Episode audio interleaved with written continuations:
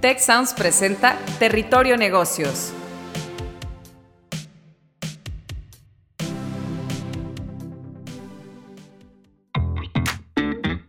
Ahora entramos a Territorio Negocios. Un espacio de diálogo y reflexión sobre las nuevas tendencias y transformaciones de los negocios en México, América Latina y el mundo. Yo soy Alicia Galindo. Yo soy Jaime Martínez y te damos la bienvenida al podcast de EGADE Business School y la Escuela de Negocios del Tecnológico de Monterrey. Bienvenidos a Territorio Negocios para discutir en esta ocasión el neuroemprendimiento, el cerebro emprendedor. Hoy en día las neurociencias están involucrándose cada vez en más disciplinas y áreas del quehacer humano y el caso de los negocios y concretamente de los estudios que abarcan la disciplina de las organizaciones y las empresas, pues no son la excepción. Acerca del emprendimiento específicamente, entender el comportamiento de nuestra mente ha ido cobrando un creciente interés para los especialistas, porque pues conforme vislumbremos más el funcionamiento de la mente, podremos desentrañar procesos como la generación de informaciones y decisiones, el manejo de la incertidumbre, eh, la percepción de oportunidades o la aceptación de riesgos, todos ellos inherentes a la labor emprendedora. Con los estudios sobre el cerebro avanzando y legitimándose como nunca en la historia, el llamado neuroemprendimiento avisora un futuro muy interesante, eh, pero sobre todo eh, para sí mismo, ¿no? Y lo que la profundidad de esta disciplina, pero también para el mejoramiento a través de su estudio del mundo propio de los negocios y los estudios de la empresa.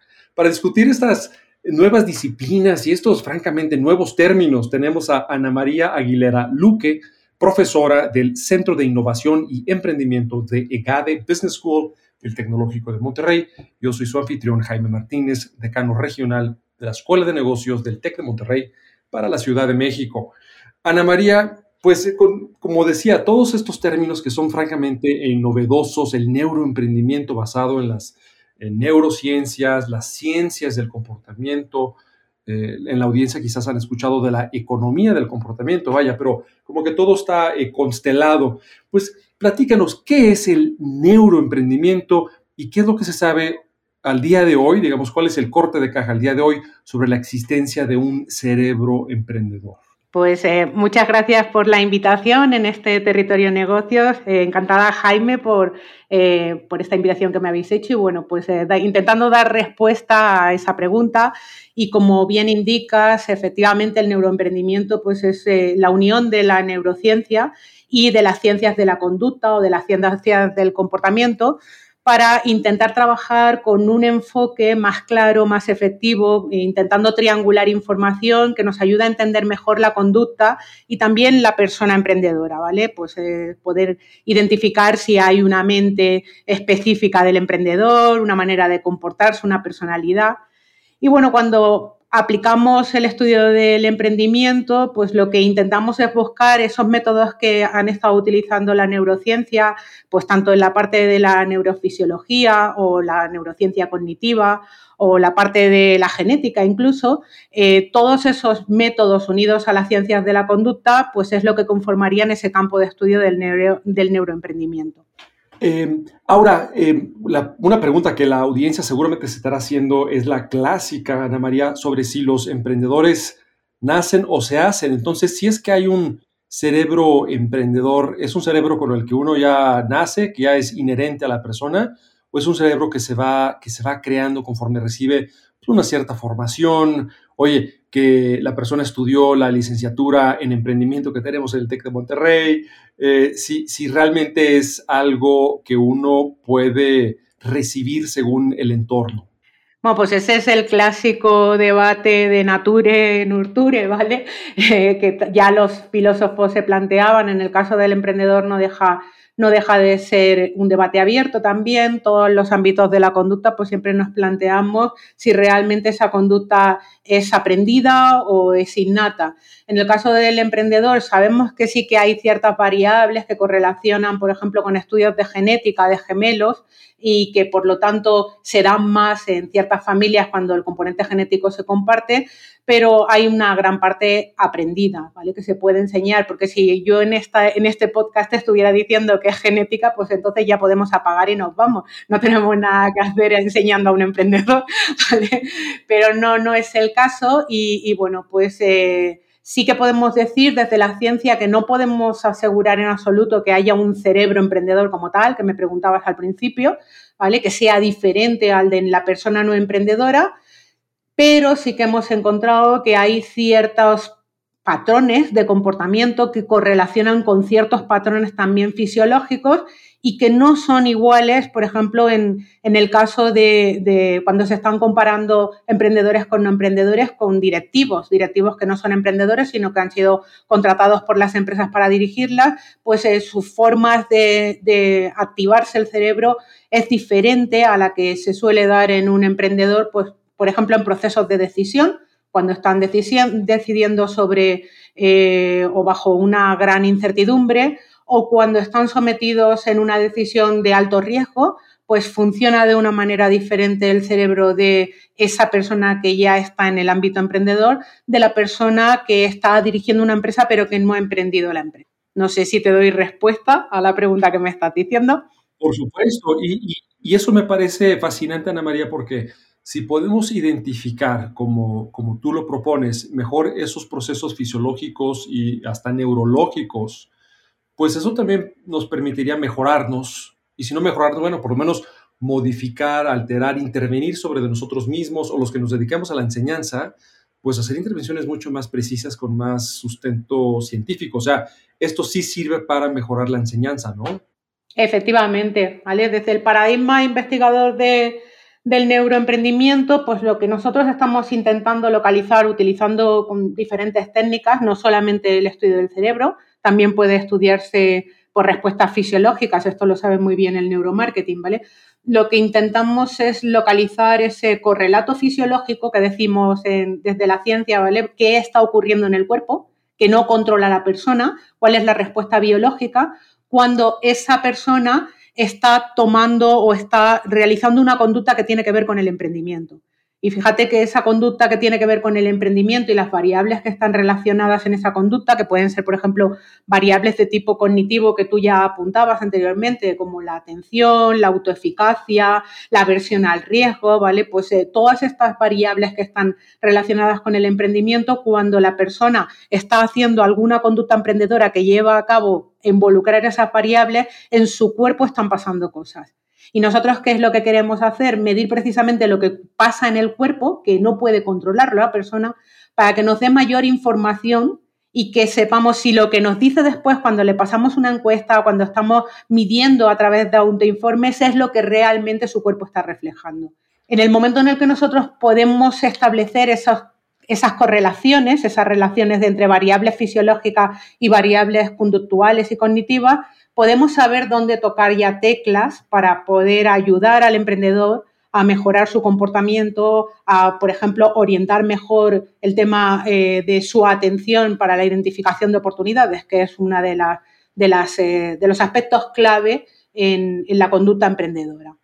Entonces, como os digo, pues aquí son diversas técnicas y objetos de estudio los que estamos mezclando por una parte toda la, cuestión del cerebro con sus redes neuronales, cuáles se activan, cómo se mueven los neurotransmisores o incluso cómo es la morfología del propio cerebro, si es diferente algunas partes a las de la persona que no es emprendedora. En el caso del emprendimiento no hemos llegado tan lejos porque es una ciencia, el neuroemprendimiento, muy, muy, muy nueva el marketing lo ha hecho anteriormente o la neuroeconomía lo ha hecho anteriormente, pero desde los estudios de neuropsicología sí que sabemos, por estudios que se han hecho eh, hace muchísimo tiempo, eh, a la hora de medir, por ejemplo, el, cerebro de, alguien que conduce un, vehículo, un taxi, ¿vale? Que transporta gente y que se supone que conoce muy bien ahora porque tenemos eh, eh, los GPS y este tipo de cosas, ¿no? Pero, pero antes cuando la gente se aprendía de memoria los mapas y las calles, pues nos dimos cuenta de que esa gente que se aprendía de memoria los mapas y las calles terminaba desarrollando un hipocampo mayor que eh, la gente que no lo hace.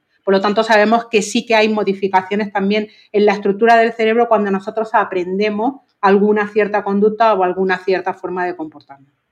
a, colación de los conductores de taxi, Ana María, recuerdo un estudio de hace unos años sobre, que no sé si es el que tenías en mente, de conductores de taxi en Londres. Y sí, puede ser que sea ese, no recuerdo exactamente la referencia y muchas veces eh, tener un, desempeño, oye, que eh, rivalizaba o incluso superaba el de una app, ¿no? Nosotros que nos hemos vuelto medio dependientes de aplicaciones como Waze y estas hombres y mujeres manejando los taxis, los clásicos taxis negros, los black cabs ahí de, Londres, este, podían eh, ya por una modificación en su propio cerebro después de años de práctica y de prepararse para, los, para el examen de ingreso a esta profesión, pues tener un, un comportamiento asombroso. Ahora, eh, has insinuado, bueno, yo interpreto que has insinuado varias veces, Ana María, algo que eh, yo identifico como pues, las emociones, eh, porque finalmente si el riesgo o no el riesgo, o la relación con la recompensa, o la aversión al riesgo, el, temor, pues creo que eso está en el, en el corazón de mucho del comportamiento de los y las emprendedoras, ¿no? ¿Qué tanto miedo sienten, qué tan aversos al riesgo son, eh, qué tanto, en fin, qué tanto, qué tan susceptibles son incluso a la adrenalina, ¿no? Eh, ¿qué, se sabe hoy en día, si es que nos pudieras decir, ¿qué, es lo que se sabe hoy en día sobre las emociones y su relación con el éxito empresarial? Bueno, pues la respuesta emocional es una respuesta fisiológica que tenemos todos, que no es controlable, ¿vale? Y que efectivamente, como tú bien dices, pues conlleva eh, la movilización de una serie de neurotransmisores, una serie de hormonas, cuál está la, esa respuesta biológica que nos va a indicar eh, cómo se relacionan, por ejemplo, esos neurotransmisores y esas, y esas hormonas con diferentes conductas y con diferentes formas de, reaccionar hacia, hacia algún estímulo. El tema de si el emprendedor o el éxito emprendedor tiene que ver más con la racionalidad o con la emocionalidad, es un debate que está abierto desde mm, antes de la mitad del siglo XX, pues eh, ya lo planteaba Simon, ya lo planteaba Kahneman, por ejemplo, que fue premio eh, Nobel de, eh, justamente en economía, aunque él estaba hablando de psicología, pero bueno, era premio Nobel en economía y hablaba de eso, de las respuestas emocionales que son eh, totalmente automáticas o las respuestas racionales que pasan más por nuestro corte cerebral y que, y que evalúa más eh, cómo vamos a responder. Una gran parte de nuestra respuesta, aquellos ya lo intuían, la neurociencia lo ha confirmado, es totalmente emocional. ¿vale? ¿Eso quiere decir que no vamos a, adiestrar la racionalidad? Pues no, la racionalidad sí que hay que adiestrarla, pero que eh, ayudar al emprendedor a reconocer precisamente esas emociones y cómo se reflejan en su cuerpo, le puede eh, ser de utilidad a la hora de tomar decisiones, a la hora de identificar oportunidades, como decíamos anteriormente, ¿vale? Incluso a la hora de poder tener una mayor resiliencia o de afrontar pues el miedo, porque evidentemente eh, la aversión al riesgo o el miedo que se pueda producir ante una alta incertidumbre en una decisión, pues puede, paralizar al emprendedor de manera que no tome la acción. ¿Qué podemos hacer nosotros? Justamente conociendo cómo reacciona el cuerpo, ayudarle a que eh, sepa manejar y controlar esas emociones. Si ponemos, por ejemplo, pues un símil, podría ser el símil de cuando estamos adiestrando a oradores, no solamente dentro del campo de la, empresa, sino a oradores en política o oradores para el teatro. Lo primero que le decimos es que según se mueve, según mira al público, según actúa, está influenciando al público de manera positiva o negativa y que maneje eso porque eso tiene que ver con las neuronas espejo. Pero también le decimos, mm, si te sudan las manos, si te empieza a templar la voz, si empieza a tener, pues no sé, cierto tic, que lo controles cuanto antes, que lo sepas identificar lo más pronto posible para ayudarte a reaccionar y a convertir eso, pues en todo caso, en una potencialidad en tu comunicación. Pues exactamente igual ocurriría con un emprendedor, ¿vale? Si te estás detectando que tu cuerpo reacciona de alguna manera por ciertos dolores en ciertas partes o ciertos tics en ciertas partes, que sepas que estás bajo presión, que sepas que tienes que relajarte, que sepas que eh, puedes gestionarlo de tal forma, de manera que te lleve a buen éxito o a buen puerto lo que quieres eh, realizar. Ana María, me, me recuerda mucho al trabajo que se hace con los atletas, ¿no? Que se les los entrenadores a los atletas profesionales les inculcan el desarrollo de ese sentido que es la interocepción, que es pues esa lectura interior de cómo me siento para que lo que comienza como un dolorcito no lo ignoren y acabe siendo una, una lesión, ¿no? Lo, mismo, lo mismo con los, los, atletas del emprendimiento que puedan, o como tú nos dabas el ejemplo de alguien que va a hablar en público, que, que sepa no reprimir, sino leer a tiempo sus emociones y saber administrarlas, ¿no? Pues con, con técnicas de eh, cognitivo-conductual, bueno, en fin, hay, hay, muchas, ¿no? Para el manejo de eso, pero qué, qué interesante, me, me, está resultando fascinante y sobre todo conforme comencé, comienza esta disciplina y avanza la disciplina, cómo podremos ir integrando estos hallazgos a lo que estamos pues enseñando, inculcando en todos estos profesionistas y jóvenes. Ahora, para, para ir cerrando, eh, hablábamos al principio de los neuroemprendedores, pero también eh, hay un término que es la neurodiversidad, que me llama la atención y quisiera aprovechar que tenemos, Ana María, para, para abordarlo, porque eh, hay investigadores, no sé si tú seas una, una, de ellas, pero hablando mucho de la neurodiversidad y de eh, cómo debemos de tener, debemos buscar o fomentar el tener equipos de trabajo neurodiversos. ¿Qué es esto y por qué es algo positivo? Pues fíjate que yo no vengo a hablar solamente de equipos de trabajo neurodiversos, que también, sino a, la divergencia en el emprendimiento. ¿vale? Yo pertenezco al área de emprendimiento y por lo tanto eh, al final pues me fijo en cómo podríamos potenciar a alguien que es neurodivergente, que es neuroatípico, ¿vale? Que no, que no piensa o que, no, que su cerebro no, no procesa de la misma manera que procesa pues, una gran parte de la población, ni mejor ni peor, simplemente procesa de manera diferente y al procesar de manera diferente se producen ahí una serie mm, pues, de, resultados que en la población típica no se dan y que por lo tanto podrían ser muy interesantes, como tú bien indicas, a la hora de complementar un equipo de trabajo, o puede ser muy interesante dirigir esos resultados hacia un emprendimiento. Y de hecho, el tecnológico no quiere ser ajeno al debate y en mi caso estoy trabajando en un piloto de emprendimiento neurodivergente para intentar abrir el abanico de opciones a nuestros alumnos que tienen alguna condición atípica y que podrían utilizar pues esa propia condición para poder generarse su propio empleo, ¿vale? Para poder generar ese emprendimiento. Fíjate que hemos encontrado que efectivamente pues, eh, eh, tienen, evidentemente no podemos generalizar porque dentro de, la neurodivergencia hay mucha casuística y tenemos población neurodiversa pues, que tiene un cierto eh, condicionamiento intelectual y que por lo tanto no podríamos asegurarle que va a conseguir pues, poder integrarse en el mundo laboral con normalidad o que va a poder desarrollar un proyecto de emprendimiento con normalidad. Pero no es el caso de los alumnos que se encuentran ya en un nivel universitario. Si han ido pasando diferentes etapas educativas y están en un nivel universitario es porque tienen capacidad intelectual suficiente como para estar aquí y lo único que tienen es una condición diferente a la hora de manejar la información, a la hora de estructurar todo eso en su cerebro, ¿vale? ¿Qué es lo que nosotros podemos hacer? Pues eh, si nos fijamos en algunas poblaciones, por ejemplo, podríamos tener la población que está dentro del trastorno del espectro autista, ¿vale? Del TEA.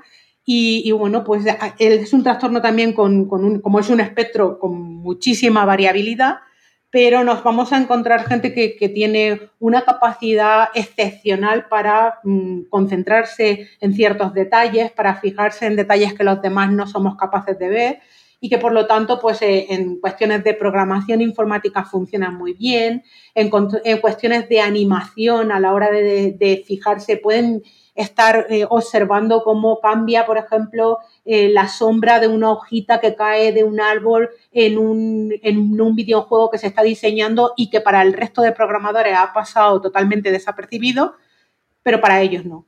Y entonces te indican, no, no, cuidado que eso no debería tener la sombra ahí porque está cayendo de la otra parte, cámbiale la sombra, ¿vale? Porque Exacto, puede... puede... haber verdadera genialidad en esas capacidades eh, diferentes, eh, ya sea expresada de forma individual, o sea, personas que por pensar neurodivergentemente tienen esa capacidad diferente y excepcional, o que tal vez, como decías, integrándolos en un equipo, diferentes personas con diferentes maneras de procesar la información, como equipo eh, logran una genialidad eh, grupal, una genialidad al trabajar y complementarse, ¿no?